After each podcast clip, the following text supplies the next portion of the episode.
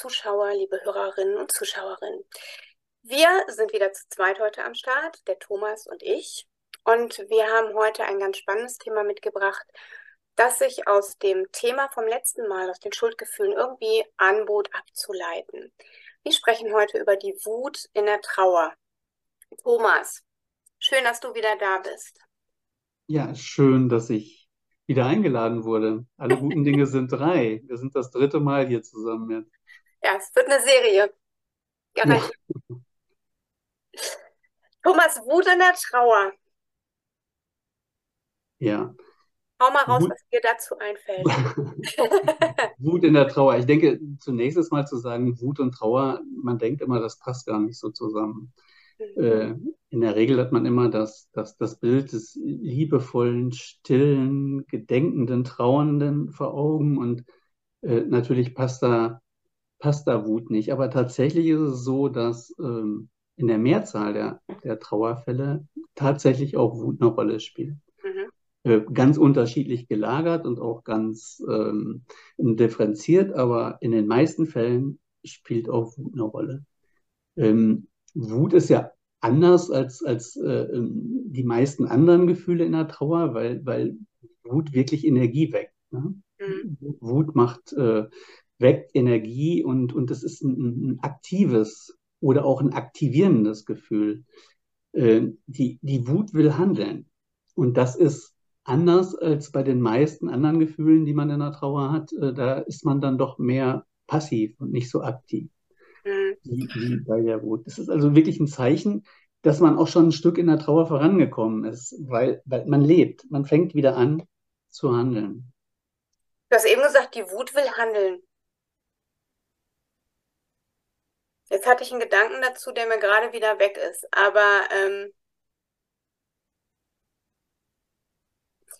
ich möchte immer so gerne so ein paar kleine Beispiele haben. Ne? Und ich denke mir, ähm, Wut in der Trauer gibt es ja in, in vielen Facetten. Also was ich ganz oft erlebe, ist ähm, die Wut auf denjenigen, der gegangen ist, weil man zurückgelassen wurde, ähm, weil man überfordert ist mit dem, was zurückgeblieben ist. Ähm, das Haus, das aufgeräumt wird, äh, die Familienverhältnisse, die zerrüttet sind, was auch immer. Ähm, ich traue mich gar nicht zu fragen, aber ähm, wie war das, wie, wie, wie ist es bei dir erfahrungsgemäß? Warst du wütend? Ja, ich war auch wütend, aber nicht so ganz klassisch. Also ähm, so, weil, weil du gerade schon Beispiele nanntest, äh, es gibt ja so eine gesellschaftlich anerkannte Wut in, der, in, in der Trauer und es gibt eine Wut, die gesellschaftlich nicht anerkannt ist. Ähm, aber da können wir gleich vielleicht noch mal mehr zu sagen. Wenn du jetzt fragst, wie das bei mir war, also ähm, ich, ich, doch, ich war auch wütend, aber mh, mm, nicht so, dass ich jetzt handeln musste, mehr in, in einer Form von, von, von, von Ärger. Natürlich war ich zunächst so in meinem eigenen Schmerz gefangen, aber nach einigen Tagen, einigen Wochen ähm, habe ich dann doch gesehen, dass es sehr viele andere Menschen gibt, die auch ähm, durch Philipps Suizid gelitten haben und in die Trauer reingezogen wurden. Und ich für mich habe das irgendwann so als Ungleichgewicht empfunden. Ich habe, ähm, obwohl man das überhaupt nicht in Relation setzen kann, aber für mich war das so. Ich habe auf der einen Seite Philipps Entscheidung gesehen als Einzelner, mhm. ähm, die ich auch zu dem Zeitpunkt akzeptieren konnte und so. Aber mir ist dann irgendwann bewusst geworden, ja, das nicht nicht nur Familie, Freunde, Band, Freundin, Klasse, Schule, das zog so große Kreise, ähm, dass selbst äh, Arbeitskollegen von mir betroffen waren, obwohl sie ihn gar nicht kannten und, und, mhm. und damit Probleme gehabt haben. Ähm, gar nicht zu sprechen von, von, von seinen Geschwistern, Großeltern, Mutter natürlich, diese ganzen familiären Bindungen, die man hat. Äh, und was ich einfach gesehen habe, ist, da war so unsägliches Leid teilweise. Die, die Menschen haben so gelitten, ich natürlich auch, ähm, dass mir diese, diese, dass ich das als Ungleichgewicht empfunden habe. Ähm, Und äh, da ist auch so ein Gefühl von, von Ärger äh, oder vielleicht auch ein bisschen Wut entstanden. So, ähm, auch, warum hast du uns das angetan? Ne? Wobei das eine völlig unberechtigte Frage ist. Aber durch die Situation ähm, drängen sich dann solche Fragen auf. Ähm, man muss einfach sagen, dass, dass ähm, Menschen, die Suizid begehen und in, in, in, dieser Phase sind, also in der Psychologie unterscheidet man verschiedene Phasen und wenn jemand so weit ist, dass er in dieser Entschlussphase ist, ähm, dann kann er über diese Dinge nicht mehr nachdenken. Dann, dann tritt bei ihm so eine Ruhe und Zufriedenheit wieder ein. Er weiß genau, was er will und ähm, dann äh, ist da kein logisches Denken mehr möglich. Ich glaube, das ist ja auch gerade so das, entschuldige, dass ich dir ins Wort falle. Ich glaube, das ist ja auch gerade so dieses ähm, Trügerische, was so oft passiert. Ne? Der Mensch hat für sich eine Entscheidung getroffen, ähm, obwohl er eigentlich wahrscheinlich in einem psychischen Ausnahmezustand ist und eigentlich ja Hilfe bräuchte, die er sich selber nicht mehr in der Lage zu holen ist, ein anderer ihm nicht geben kann, weil der andere gar nicht erkennt, weil er nach außen hin so aufgeräumt wird. Irgendwie ein bisschen paradox, ne, was da passiert, oder? Ja, ja, das ist so. Also diese, das, sind dieses, dieses Phasenmodell nach, nach Pöldinger heißt das. Und äh, da gibt es eine Erwägungsphase, wo man für sich diese Möglichkeit des Suizids als, ähm, als Weg, als Weg für sich in Erwägung zieht. Und dann gibt es eine Zeit der Ambivalenz, wo mhm. das so hin und her geht. Da wird ähm, äh, spielt man mit dem Gedanken und lässt ihn wieder fallen. Und dann gibt es eine Entschlussphase und da gibt es eigentlich kein Halten mehr. Äh, in dieser Entschlussphase ähm, braucht man wirklich, wenn man äh, diesen Prozess abbrechen will, ähm, Hilfe in einer psychiatrischen Klinik. Ja. Äh, aber diese, diese Entschlussphase ist eben so heimtückisch, wenn man das so nennen will, nach außen, weil ähm, der Betroffene kommt wirklich in einen ganz ruhigen, zufriedenen Zustand. Ja. Das ist so die, die Ruhe vor dem Sturm, sagt man. Äh, aber tatsächlich ist es eine psychische Ausnahmesituation, wie du schon sagst. Und, so äh, ja, und, so, hm? Mhm. und so kamen wir drauf. In, in, in dieser Situation überlegt man dann nicht mehr logisch. Aber trotzdem, äh, du fragtest nach der Wut bei mir. War das, ähm, ja, das war ärgerlich, war nicht da.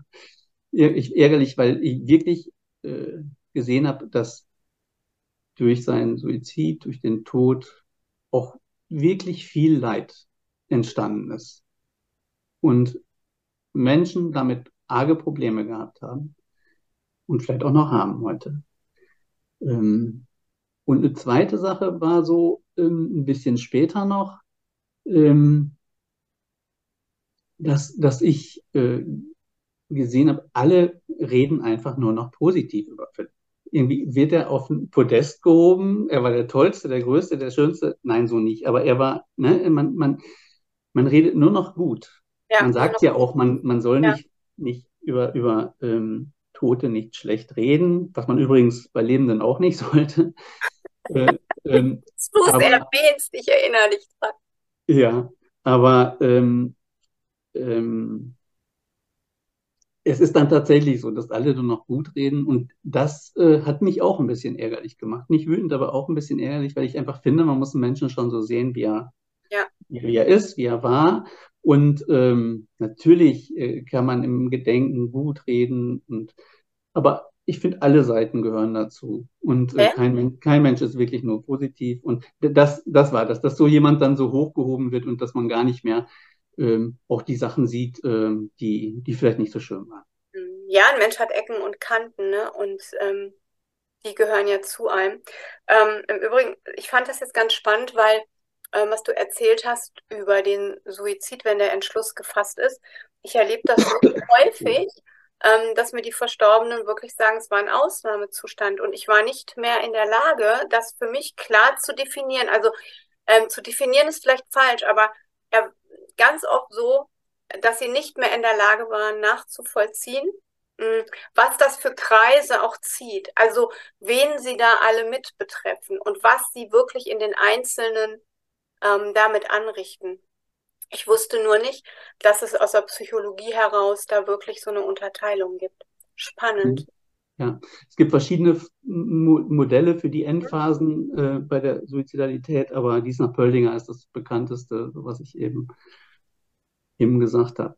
Ja, und äh, Suizid ist ja die klassische Form, wo eigentlich Wut, ähm, Wut hochkommt in den äh, Angehörigen oder in den äh, eng mit ihm oder ihr verbundenen Personen, weil, weil man auch ein Stück ähm,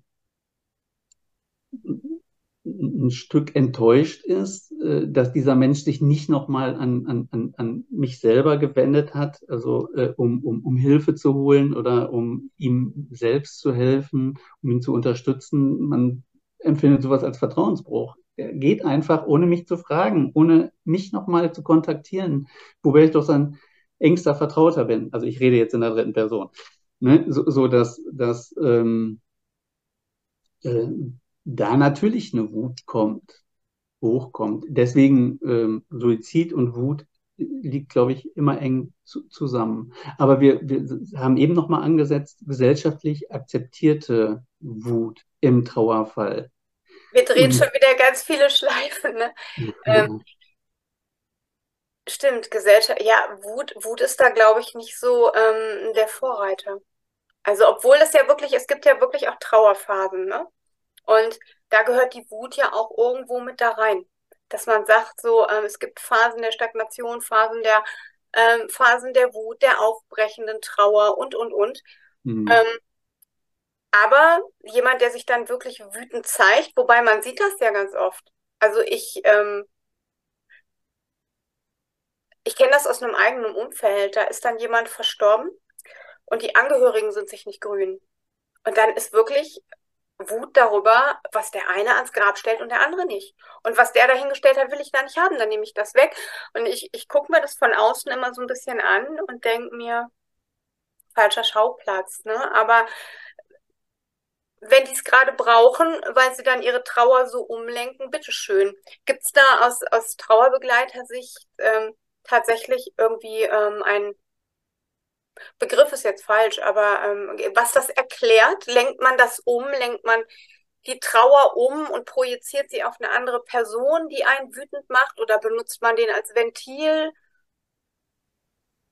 Also ähm, eine Sache, die mir eben aufgefallen ist, du hast von Trauerphasen gesprochen. Hm? So äh, macht, spricht man heute nicht mehr. Mir, mir, passiert das selber auch immer wieder, dass okay. ich Trauer, Trauerphasen, das, das Wort benutze. Heute spricht man einfach von Traueraufgaben. Und zwar deswegen, Schön, weil. Mag ich aber, finde ich, muss ich mitschreiben. Finde ich total gut. Traueraufgaben gefällt mir viel besser, weil Phasen weil, klingt so, als bist du so machtlos. Und bei genau. der Aufgabe habe ich den Eindruck, okay, Genau, über Phasen sagt man oder denkt man, eins kommt nach dem anderen ja. und wird so abgearbeitet. Und das ist in der Trauer überhaupt nicht so. Also diese, diese berühmten Phasen, die man früher, ja. von denen man früher tatsächlich sprach und die auch in vielen Büchern noch beschrieben sind, ähm, die wirbeln in der Trauer total durcheinander. Äh, äh, da kommt das eine, das andere und dann äh, äh, tritt mal eins in den Vordergrund, das andere in den Hintergrund und äh, die sind alle da.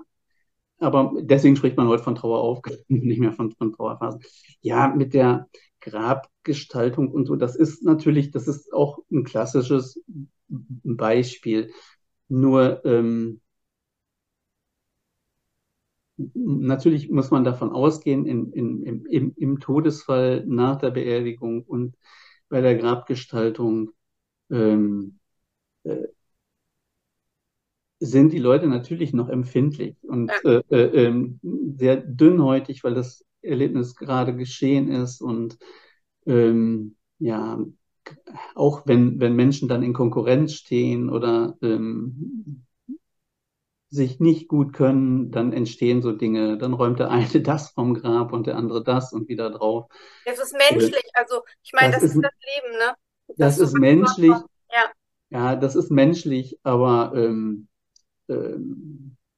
ich stelle mir immer die Frage, was würden die Verstorbenen dazu sagen? Und ich glaube, die hätten wirklich nur ein kleines Lächeln für, Lächeln, für diese weltlichen, für diese weltlichen Konkurrenzgedanken. Äh, in, insofern kann man da wirklich nur, bei solchen Sachen finde ich nur an die Vernunft der, der Leute appellieren.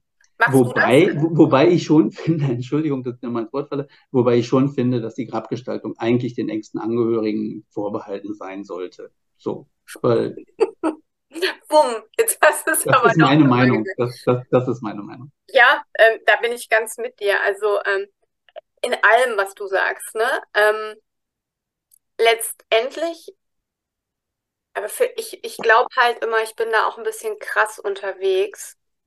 Mm, und es soll auch keinesfalls pietätlos wirken, wenn ich das jetzt sage, aber ich denke mir halt auch immer, es ist, wie es ist. Und ähm, jeder trauert auf seine Weise um den Verstorbenen. Mm, und das Grab ist einfach der falscheste Ort, um da Machtkämpfe ähm, passieren zu lassen. Ne? Also ich würde auf Teufel komm raus nicht auf die Idee kommen, irgendwas bei meiner Oma rauszurupfen, weil das irgendwer dahingestellt hat, mit dem ich persönlich ein Thema habe. Ähm, um jetzt irgendwie ein Beispiel zu benennen. Ne? Ähm, ich sehe das dann immer so ein bisschen abgeklärt und denke mir, nee, ähm, das ist hier der Ort und hier gedenkt jeder und es ist überhaupt lieb, dass sich noch, dass sich jemand ne, die Mühe macht, dahin zu gehen, das zu machen und so weiter. Aber es ist ja eben so, dass es doch bei vielen ähm, anders ist. Und wenn ich jetzt zu dir käme, als, also zu, zu dir als Trauerbegleiter, mit genau so einem Thema, dass ich sage, ich bin da verdammt wütend, ähm, ich habe mich hier aufgeopfert, ich habe gemacht, ich habe getan, keiner war da. Ähm, ich war alleine mit den Aufgaben, vielleicht bei der Pflege oder bei der Bestattung oder bei allen organisatorischen Sachen. Ähm, und jetzt auf einmal kommt dann, was weiß ich, die fünfte Person aus der Familie ähm, und stellt sich da hin und stellt da Sachen hin und macht und tut. Was, was würdest du machen in so einem Fall? Oder was macht ein Trauerbegleiter in dem Fall, wenn die Wut so hochkocht? Mhm. Ähm, Kannst auch gerne ein anderes. Also ich sag's mal generell zu Wut, mhm. generell zu Wut. Ne? Mhm. In, in, diesem Beispiel wäre es vielleicht ein bisschen schwierig, aber generell bei Wut, also einmal muss man ja wirklich sagen, es gibt diese anerkannte Wut, diese gesellschaftlich anerkannte Wut, wenn ähm, beim Gewaltverbrechen oder so. Ne? Aha, okay. da, das ist anerkannt, da darf man als Trauernder sauer sein ähm, und auch Wut haben. Ähm, und dann gibt es eben aber auch Trauer. Ähm, Fälle, wo diese Akzeptanz einfach nicht da ist. Ja. Und ähm, ähm, zum Beispiel, ähm, wenn, wenn jemand trauert ähm, ähm, und wütend wird, weil äh, der Verstorbene vielleicht seine Existenz gesichert hat und äh, die Witwe jetzt in Existenznöte kommt oder ähm, bei, bei Suizid, früher war Suizid äh, für die Angehörigen ganz oft mit Scham besetzt, äh, richtiger mhm. Scham und, ähm, ähm, und haben dann ein, ein, ein, ein Wut aus diesem Grunde heraus. Das wird dann schon schwieriger, weil da fehlt einfach die, die, die Akzeptanz. Heute sieht das schon ein bisschen anders aus, aber früher ähm, war das schon mehr so. Nein, aber Wut, Wut ist eigentlich ein Mangelsymptom. Symptom. Mhm. Also das drückt irgendeinen Mangel aus und Wut steht auch über irgendeinem anderen Gefühl. Das, das, das kann Angst sein, das kann äh, Unsicherheit sein, Existenzangst, Scham. Da würden mir noch 20 andere einfallen. Und äh, ich würde immer schauen, welches Bedürfnis steckt dahinter. Mhm. Welches Bedürfnis steckt hinter, hinter diesem Verhalten und hinter der Wut? Ähm, und dann ähm, würde ich versuchen, dieses Gefühl ähm, sichtbarer und greifbarer zu machen. Weil Wut als solche ist ja schlecht zu packen. Auch für den, für den Wütenden. Man kann da ja sehr schlecht mit umgehen, weil man, man, man spürt ja impulsiv äh, äh auch Körperreaktionen und ähm, äh, ich, ich würde immer sagen, die, diese Wut als Gefühl muss erstmal gefühlt werden, wirklich gefühlt werden, richtig gefühlt werden und nicht nur, nur, nur, nur ausgelebt werden. Äh, und das, das wäre erstmal der, der, der erste Schritt. Und dann muss irgendwann der Druck vom Kessel, da muss, äh, da muss Entlastung kommen. Da, da entweder ähm, spreche ich mit jemandem darüber, als, als, als erstes Ventil. Du sagtest, sprachst eben auch von Ventilen. Als erstes Ventil oder ich äh, gehe in den Keller und schrei erstmal meine ganze Wut raus oder ich gehe aufs Trimmrad und bewege mich, bis ich nicht mehr kann. Oder ich schreibe. Auf jeden Fall muss, muss diese, diese Wut, die ja wirklich ein aktivierendes Gefühl ist, die ja. muss erstmal ins Handeln kommen. Und ähm, um, um sie sichtbarer und greifbarer zu machen, gibt, gibt, gibt es verschiedene Methoden. Aber ähm, ähm, es gibt so eine somatische Erkundung, dass man ähm, erstmal schaut oder fragt, wo sitzt das Gefühl denn bei dir? Welche Farbe hat das? Wie, wie, wie fühlt sich das an? Äh, oder dass man das personifiziert, dass man ähm, ähm, das, das, das, das Gefühl, dass, dass man es benennt, dass man vielleicht mit, mit ihm kommuniziert, einfach um es greifbarer zu machen und um, um in, ins Handeln zu kommen. Und dann, ähm, dann kommt die ganze Sache in Bewegung. Ähm, Gefühle sind eigentlich wie kleine Kinder. Die, ähm, die wollen erstmal wirklich gehört werden. Die wollen gehört werden und auch gefühlt werden. Und 100% Aufmerksamkeit. Dieses Wegdrücken, das funktioniert nie. Das Gefühl hat immer recht und kommt immer wieder, wenn man, wenn man ihm keine Aufmerksamkeit schenkt. Das, man muss es annehmen, man muss sich damit auseinandersetzen, man muss es vor allen Dingen fühlen. Und ähm, dann kann es sein, dass, dass es äh, ähm, abflacht und irgendwann personifiziert sich gesehen sieht und ähm, nicht mehr ständig schreit, hier bin ich. Aber ähm, ja, das, das ist jetzt reine Theorie, aber ähm, so geht man eigentlich damit um. Ähm, und im, im, im, im Trauerfall gibt es ja neben eben dieser gesellschaftlich anerkannten Wut gibt, gibt es viele Beispiele, ähm, wo die Menschen Probleme damit haben, ihre Wut zu zeigen und auch keine, keine Akzeptanz erfahren. Stell dir Frau vor, die, die eine junge Frau, die ihr Kind verloren hat und ähm, die, die Wut gegen sich, gegen ihren Körper richtet, weil, weil ähm, sie ihm die Schuld gibt für den Tod des Kindes. Äh, da fehlt es schon an, an Verständnis und Akzeptanz häufig. Absolut. Ja, dass man ja. sagt, das muss doch nicht und, und guckt nach vorne und, und so.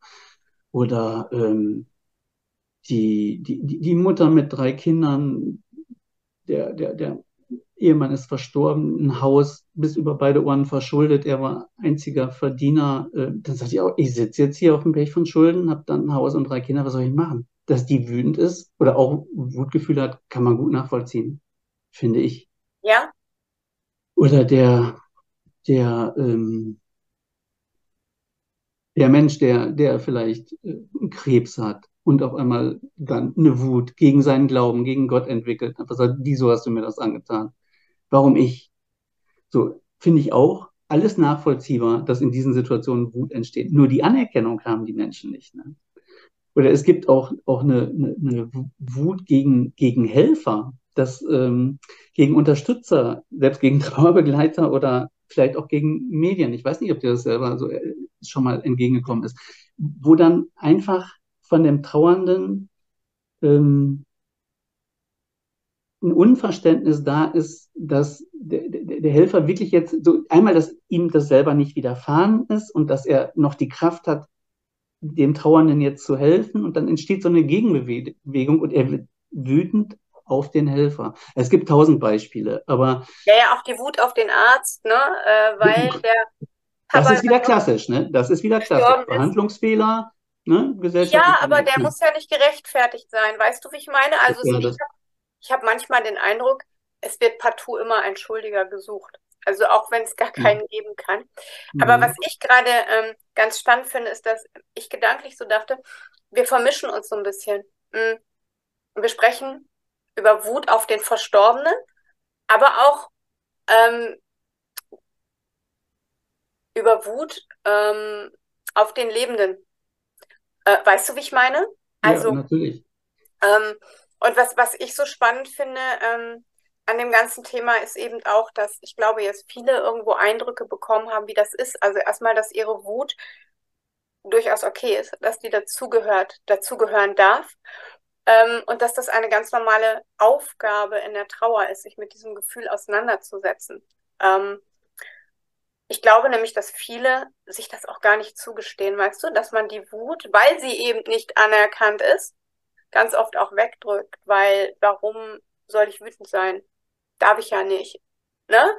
Ähm, Äh, Ich hatte mir hier so viele Notizen gemacht, aber du warst schneller. Ich Mhm. wollte dich fragen, was die Themen hinter der Wut sind. Aber das ist gut, dass du das nochmal so zurückbringst. Äh, ähm, das habe Weil ich, du, ich, auch du nicht, hast ja alles schon das habe ich, glaube ich, auch nicht klar genug, klar genug gesagt. Es ist tatsächlich so, dass, ähm, dass diese Gefühle auf jeden Fall eine Existenzberechtigung haben. Und äh, die Wut hat auch immer recht. Die hat erstmal recht, weil sie da ist. Ne? So, der, der, der, Mensch kann sich nicht verfühlen oder vertun. Also, ne? das, das ist da und dann muss man da erstmal mit umgehen oder es annehmen und, und gucken, ähm, was das ist. Und wenn, wenn ich sage, die Wut hat immer recht, dann, dann, dann ist das einfach mal diese, diese Existenz der Wut, die man, die man annehmen muss. Äh, Ob das jetzt falsch oder richtig ist, das ist dann ja unser Verstand. Das ist nicht mehr das Fühlen. Das, das ist, ist, ist eine andere Ebene. Aber zunächst ist das mal da. Und ähm, ähm, sie hat ihr Recht, weil sie da ist. Und dann muss man halt gucken, welche Bedürfnisse stehen dahinter. Weil es stehen immer, immer Bedürfnisse dahinter, die der Mensch hat. Ähm, und dann sind wir wieder bei den Punkten, so wie ich das eben sagte, ne? Da, da, da kann eine Enttäuschung oder eine Einsamkeit hinterstehen.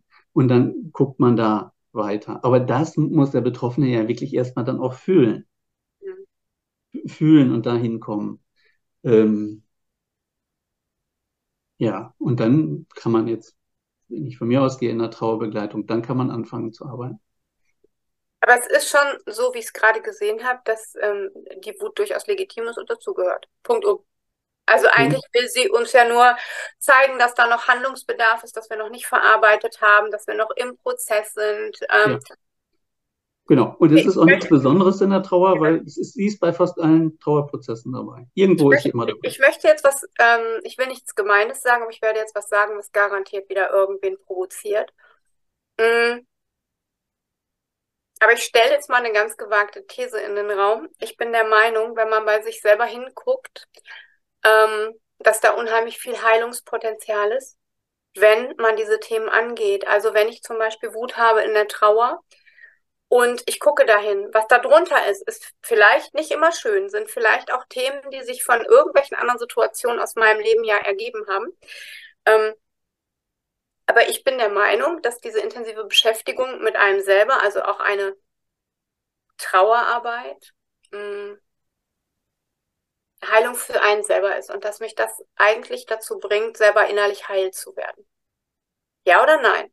Ja, auf jeden Fall ja. Das ist ja auch mein Thema oder mein ständiges Thema, dass ich immer sage, so, ne, welche, ich, ich sagte es eben, welche Bedürfnisse stehen dahinter, aber das ist ja nicht nur bezogen auf die Trauer, Nee, sondern eben, also da kommen wir ja an das- ganz elementare Themen vielleicht, aus der sind- Kindheit, aus der Schule, aus der ersten Ehe oder, So. oder, oder.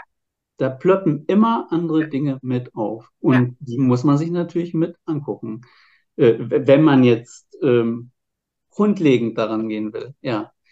Ähm, da plöppen immer andere Dinge auf, äh, weil auch unsere Trauer ja im Grunde nur das Ergebnis unseres ganzen Erfahrungshorizontes ist, den wir bis zu diesem. Zeitpunkt mitgebracht haben. Und äh, so ist ja unsere Trauer auch dann ähm, ausgestaltet, aufgrund unserer Erfahrungen, die wir bis dahin hatten. Alle Erfahrungen, die wir bis dahin gemacht haben. Ja, Also glaubst du, jeder Mensch trauert anders, weil jeder Mensch unterschiedliche Erfahrungen in seinem Leben hat, auch vielleicht im Umgang mit Trauer und Verlust? ich, ich bin davon überzeugt, dass jeder anders trauert. Ähm, wir, wir selber sind die Trauer, aber die Trauer ist so individuell, wie wir Menschen auch sind, weil wir einfach auf unserem vor unserem Erfahrungshorizont trauern, wie wir alle anderen Dinge im Leben ja auch, aufgrund dessen, was wir mitgebracht haben, gelernt haben, erlebt haben, ähm, äh, ausleben. Und da ist die Trauer nicht ausgenommen. Die ist genauso individuell wie alle anderen Verhaltensweisen von uns auch. Ich drehe jetzt die nächste Schleife. Also Trauer eigentlich,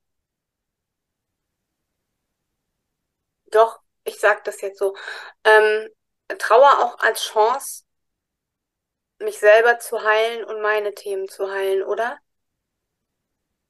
Würde ich auch, unbedingt. Ja, Also es klingt wirklich so gemein und es ist mir so, so wichtig, dass jetzt niemand schreit, ähm, sie macht sich über Trauer lustig oder so. So ist das von mir überhaupt nicht gemeint, sondern ich glaube für mich felsenfest daran, und es steht ja auch jedem frei, ob er das ähm, teilt oder anders sieht, dass jede Krise, die wir im Leben haben, weil letztendlich ist Trauer, Trauer ist ja nicht immer nur, da ist jemand gestorben. Wir trauern ja auch, wenn wir einen Job verlieren, wir trauern auch, wenn wir uns scheiden lassen, ähm, wir trauern aus verschiedenen Gründen. Stimmst du mir zu? Auf jeden Fall. Und ich bin halt für mich immer der Meinung, dass alles einen Sinn hat und überall Wachstumspotenzial steckt. Wenn ich genau dahin gucke und wenn ich bereit bin, da reinzugehen und mich zu reflektieren und daran zu arbeiten. Ich sage nicht, dass das schön ist. Und ich will jetzt auch nicht, dass ich missverstanden werde, ähm, dass ich jetzt hier irgendwie den Verlust eines Menschen schön reden möchte. Kannst du mir noch folgen? Ja. Gut. Ähm, aber im Kern betrachte ich das so, dass ähm, das alles ein Prozess ist, der dafür sorgt, dass wir wachsen, worum es dann wieder aus Seelensicht auch geht, aus ähm, ums Wachsen, um Erfahrungen machen, um weiterkommen. Sag mhm. was. Ja. ich, ich eier, ne? Ja, ähm, nein, aber ich habe äh, vorige Tage noch einen Artikel geschrieben, genau über dieses Thema. Ich ähm, habe die Überschrift hieß, äh, Trauer ist immer auch persönliches Entwicklungspotenzial. Ja. Das hört sich ähm, oder das, das kann, für jeden, der es jetzt hört, wird es vielleicht auch eine Ohrfeige sein. Das, so, kann, miss, das kann missverstanden werden, aber ja. es ist einfach so, dass wir mit allen großen Themen und Problemen im Leben auch immer auf uns selbst wieder äh, konzentriert und reduziert werden und uns immer dann unsere Themen nochmal angucken müssen. Die holen uns immer wieder ein und gerade in diesen diesen schwierigen Phasen im Leben und da gehört die Trauer genauso zu. Und es lohnt sich wirklich dann mal genau hinzugucken, was ist da noch? Was, was ist denn da? Warum reagiere ich so? Warum ähm, entscheide ich so oder so? Warum habe ich Probleme damit, wenn mir Menschen da und da reinreden? Ähm, und deswegen ähm, denke ich auch Entwicklungspotenzial quasi zur eigenen Befreiung, dass man sich wirklich ähm, da, dass man in seinem, seinem eigenen persönlichen äh, Prozess weiterkommt, äh, entwickelt, ähm, vielleicht auch nachreift, Dinge, die man früher versäumt hat oder wo niemand da war, der uns äh, äh, als Beispiel oder Lehrer dienen konnte, ähm, ähm, dass man diese, diese Dinge nachholt, nachreift und ähm, dann eben in seiner persönlichen Entwicklung viel weiterkommt. Und die Chance hat man jeden Tag und jeden Moment. Man kann sich immer wieder entscheiden, so und jetzt, das, was war, lasse ich da und ich gucke nach vorne. Und ähm, das finde ich das, das finde ich das Faszinierende daran, dass man immer wieder die freie Wahl hat und sagt, jetzt lasse ich mich darauf ein. Ich gucke, was ist da und äh, ne, arbeite in meiner Trauer auch mit mir selber. Ja, Darum, auch für einen selber, ne, damit man okay. selber äh, vorwärts kommt. Also man, möchte ja auch in diesem Gefühl nicht verharren, denke ich mir. Also ich wollte das zumindest nicht. Ähm, aber weil ich Beispiele so liebe, ähm, gibt es was, wo du sagst, da bist du in deiner Trauer dran gewachsen oder das hat dir ähm, die Möglichkeit gegeben, das und das nochmal zu reflektieren? Ähm, ja, ganz viel. Äh, aber dafür würde dieser Podcast nicht reichen, um. Schön ausgewichen. Um, um da, nein, nein, ich, ich, erkläre das noch, um das, das zu schildern. Ich habe ähm, ich hab das tatsächlich schriftlich festgelegt oder niedergelegt, ähm, weil ich es einfach so, ähm, so, so, so, hilfreich finde. Ähm, glaube, ich habe das schon mal gesagt in einem der, der vorherigen Podcasts. Ähm, ich, ich bin durch meinen persönlichen Trauerprozess ähm,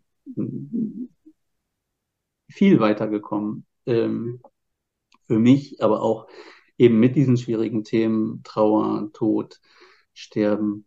Und ähm, ähm, das ist jetzt eine kleine Facette. Dazu gibt es, gibt, gibt es wirklich viel zu sagen. Da, da, da kann man über Schuld reden, über Wut reden, da kann man über ähm, darüber reden, wenn ein Kind stirbt oder ähm, verschiedene Arten der Trauer. Ähm, ja, wirklich das Potenzial, das auch für einen, für den Trauernden in diesem Prozess steckt. Es, es gibt ganz viele, viele Punkte und du hörst einfach daraus, also das, ich, ich, das ist wirklich meine, meine persönliche These. Ich finde, auch in der Trauer steckt für den Trauernden Entwicklungspotenzial. Wir haben ja vorhin, ähm, bevor wir aufgezeichnet haben, ähm, auch schon gesprochen. Du hast den Trauerkuchen erwähnt. Ja, ähm, ich finde das ein ganz schönes Beispiel, ähm, Trauerkuchen. Wenn man ähm, vielleicht sich nur den, den kleinen Kreis einer Familie anguckt, ähm, Mutter, Vater, drei Kinder, und dort ist ein Todesfall ähm, dann ist es häufig so, dass äh, äh, von außen, von der Wahrnehmung her, aber auch tatsächlich in dem kleinen Kreis die Frau und Mutter äh, ähm, drei Viertel des, des Trauerkuchens für sich beansprucht und das auch von außen so gesehen wird. Das heißt, ich will jetzt, dass das richtig verstanden wird, aber so, das heißt so, sie trauert am meisten. Ja. Die Männer fallen ganz oft hinten runter. Ja. Die haben den kleinsten Teil ähm, weil die funktionieren müssen. Ähm, das soll jetzt auch nicht, ähm, nicht Schwarz-Weiß-Denken sein, aber äh, ähm, häufig ist das so. Die Kinder sind ir irgendwo dazwischen und diesen Traupunkt kann man sich ja überall vorstellen, in jeder Gesellschaft. Und ähm, ähm, das ist eben auch, auch das, äh, ähm, was bei der Trauer oft vergessen wird, ne? dass äh, das persönliche Leid, so schlimm wie es ist, aber auch das Mitgefühl für die anderen. Ich wollte ähm, sagen, auch andere trauern. Nimmt, Hört sich jetzt gemein ne? an, aber dieses, ne, jeder andere in der Familie trauert auch. Ja, und dieses Bewusstsein, äh, ähm, dass das am Anfang so ist, ist völlig klar.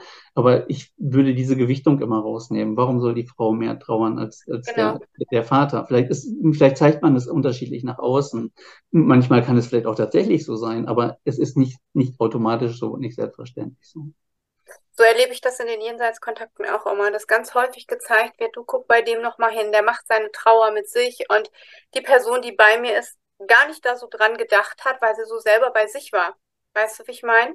Verständlicherweise, ja. Mhm. Natürlich, ne? Das hat auch mhm. nichts mit Werten zu tun, so du trauerst mehr, du trauerst weniger, sondern dass jeder gerade bei sich ist. Ähm, und viele dann auch einfach das mit sich ausmachen, weil sie dem anderen nicht noch damit ähm, auf die Pelle rücken möchten, mhm. weil sie ja sehen, er trägt selber so viel. Was mich noch interessiert, so ganz abgerückt von der Wut mittlerweile, ne? Aber mh, mm, es gibt immer so die These, Männer trauern anders.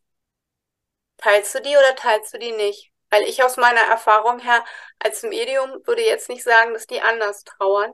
Ähm, ich würde nur sagen, sie machen es mit sich selber oft leise aus. Aber es ist kein anders. Es ist nur individueller.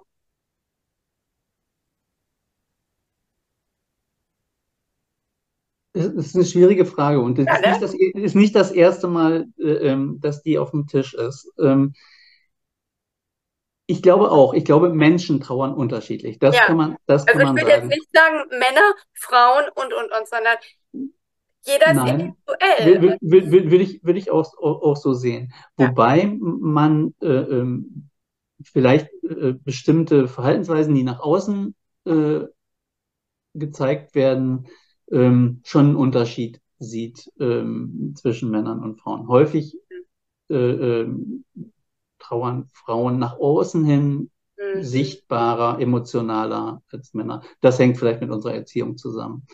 Aber äh, wenn man allgemein von Trauern spricht, würde ich sagen, Menschen trauern unterschiedlich, aber da würde ich auch nicht sagen, Frauen und Männer trauern unterschiedlich, sondern Menschen allgemein. Was für eine Riesenschleife wir ähm, gerade gedreht haben. Ne? Ich gucke gerade nochmal auf meinen. Ne. Also ich weiß nicht, wie du das geschafft hast, aber ich hatte wirklich immer die Fragen peu à peu dazu geschrieben, wenn du geredet hast, aber du hast die Fragen im Reden selber beantwortet.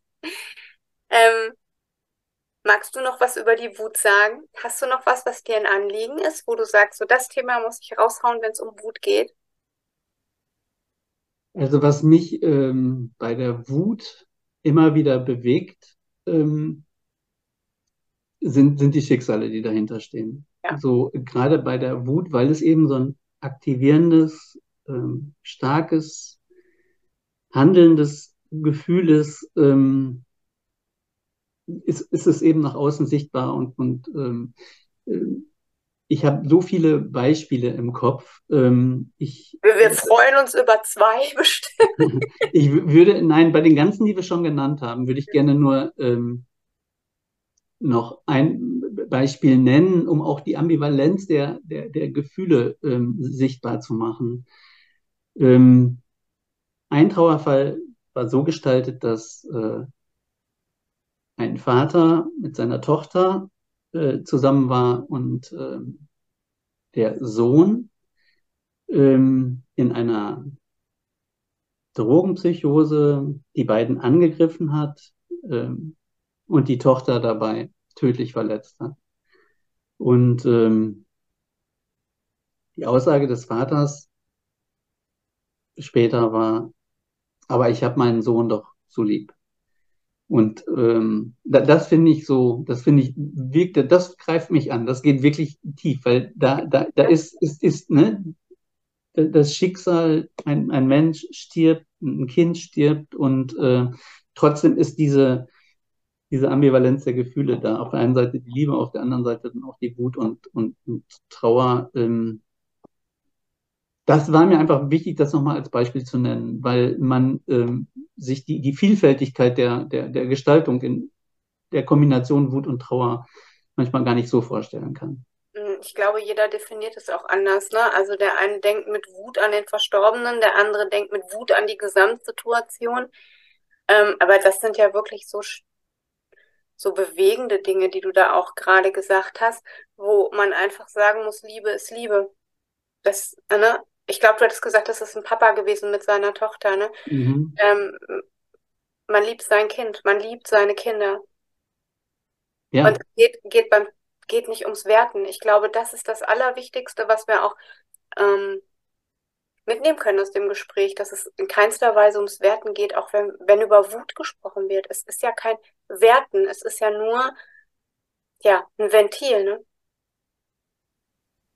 Ja, es, ist, ist, es, es zeigt ein Bedürfnis an, auf jeden Fall. Und auch ein Ventil, ja. Das, wie ich eben sagte, der Druck muss am Kessel, das ist so. Würdest du sagen, das, das muss ich noch hinterher schieben, ähm, würdest du sagen, dass ähm, Wut auch ganz oft Hilflosigkeit kompensiert? Ja. Ja, ne? Ja. Wut kann auch mit Ohnmacht gekoppelt sein und dann, ne, dann geht man in die Aktivität. Dann kompensiert man damit die Ohnmacht, die Hilflosigkeit. Ja. Hilflosigkeit ist ja Ohnmacht der Situation gegenüber oder Menschen gegenüber. Stimmt auch. Ja, mhm. ja, gehe ich mit. Mhm. Ähm, irgendwann, ne, erhebe ich den Anspruch, dass wir in die Podcast-Riege aufsteigen und einen psychologischen Podcast machen, weil ich glaube, dass wir unheimlich viele Schleifen gedreht haben. Ne? Wir nehmen uns jedes Mal vor, wir, wir quatschen ganz locker über das Thema und dann geht es immer so richtig tief rein. Also so empfinde ich das zumindest gerade. Oh, ich fand schon. Also, du sagst bestimmt, wir haben nur an der Oberfläche gekratzt. Nein, gar nicht. Ähm, Nein, aber ich fand es sehr, sehr nett. Auf jeden Fall, ja. Nur ähm, ich möchte echt ähm, ich gehe noch mal einen Schritt weiter. Ich möchte jetzt echt von, von den Hörern irgendwie Geschichte haben. Also ähm, Erfahrungswerte, ähm, wie die einzelnen Hörerinnen und Hörer das ähm, mit sich gestaltet haben, wo ihr Thema ist. Also Tatsachenberichte. Und ich würde mich wahnsinnig freuen, ähm, wenn wir die per E-Mail bekommen. Und hätte so den Gedanken, ich, überhol, ich überrumpel dich jetzt, ähm, wenn wir die sammeln Magst du mit mir zu dem Thema dann mal live gehen? Auf jeden Fall, natürlich. Ja, ja klar. Ja. Darauf nagel ich dich jetzt fest. Und mhm. äh, du weißt mittlerweile, Thomas, das letzte Wort im Podcast hat immer der Gast. Hau raus. Ja, wir hatten jetzt drei Podcasts. Wir haben über die Trauerbegleitung im Allgemeinen gesprochen. Mhm. Wir haben im letzten über die Schuld und äh, heute über die Wut gesprochen. Und ähm, mir fallen noch 100 weitere ein, so dass ähm, wenn wir das fortsetzen wollen, kein Ende. Sehr gerne, immer. Gut. Das war mein letztes Wort. Das war dein letztes Wort. Dann ich bedanke mich natürlich bei dir, aber auch bei den Zuhörern ähm, für das Interesse und äh, freue mich einfach immer wieder bei dir ähm, im Podcast zu sein. Wir warten auf Zuschriften oder auf Ideen und Fragen und ähm, ich sage einfach vielen, vielen lieben Dank, dass ihr wieder zugehört und zugeschaut habt. Wie wir gerade festgestellt haben, hören und sehen wir uns weiterhin. Ähm, dann bleibt mir nur zu sagen, bis dahin, alles, alles Liebe. Ähm, eure Schlömi und der Thomas.